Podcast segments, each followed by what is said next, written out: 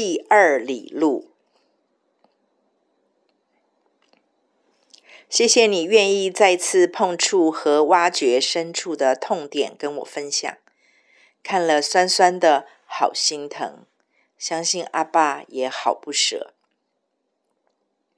然而可喜的是，从你斑斑血泪的分享中，我仍旧找到了一颗虽然被伤透，但却没有死掉的心哦。与其说是我，不如说天赋吧。我相信主耶稣昨天会对你发出第二里路的邀约，绝不是偶然的。包括我们之间如同孩子般，让彼此很放松、很舒服，可以做自己的那个珍贵情谊。还有这些日子以来，上帝量给我们两个的珍珠时光，其实都是他很奢侈的计划和安排。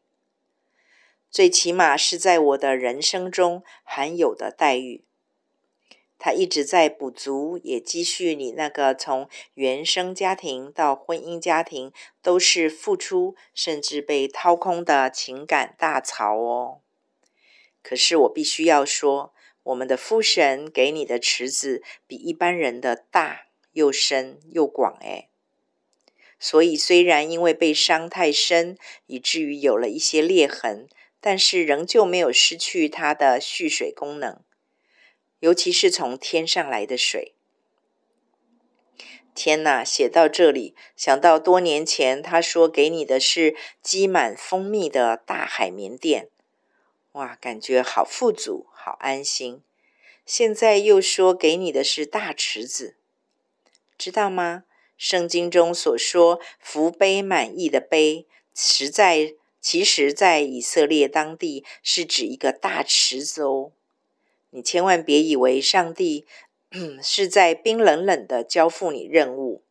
我认为上帝是在指示你如何重整并恢复他造你的时后便赐给你的那个超大福杯、大池子，如同过去重整回复你的蜂蜜大海绵垫一般。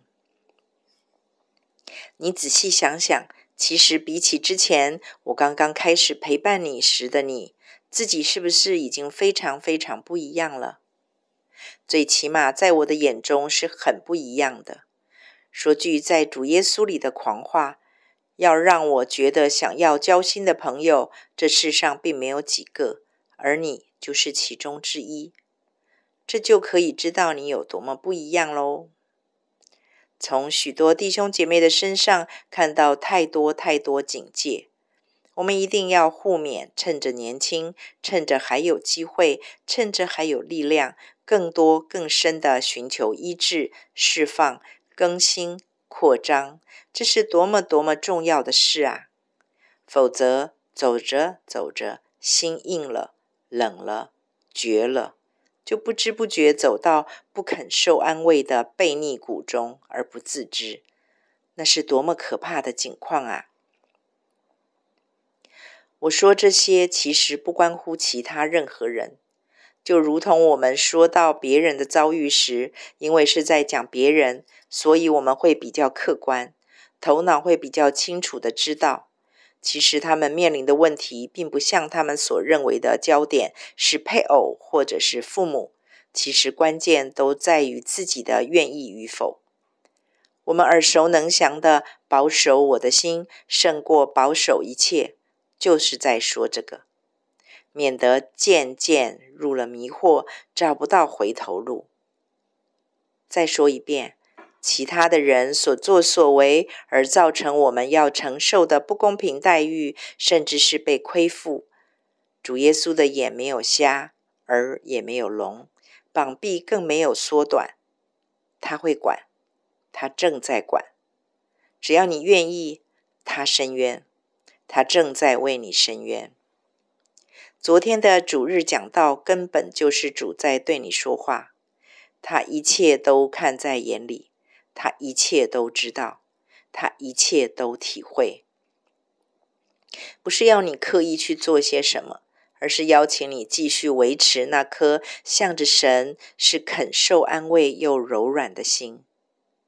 做上帝要求你去做的，上帝将会做超过你要求他为你做的。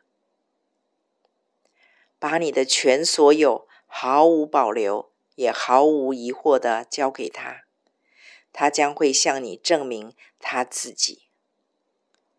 建议你去看看耶和华多陪约拿走的那一里路是怎么陪的，感觉他并没有很用力的去做什么来陪耶。就只是对这个人不放弃吧。上帝把我们这段时间放在一起，绝非偶然。我相信再过这关，再下这城，不论那个上帝要你去陪走第二里路的对方是否有改变，但是上帝一定会再次看到，也享受到我的孩子不再一样的荣耀。嗯，感觉上帝也会因为你而现出得意的大笑脸诶。我这好朋友也以你为荣，我们一起再奔一程。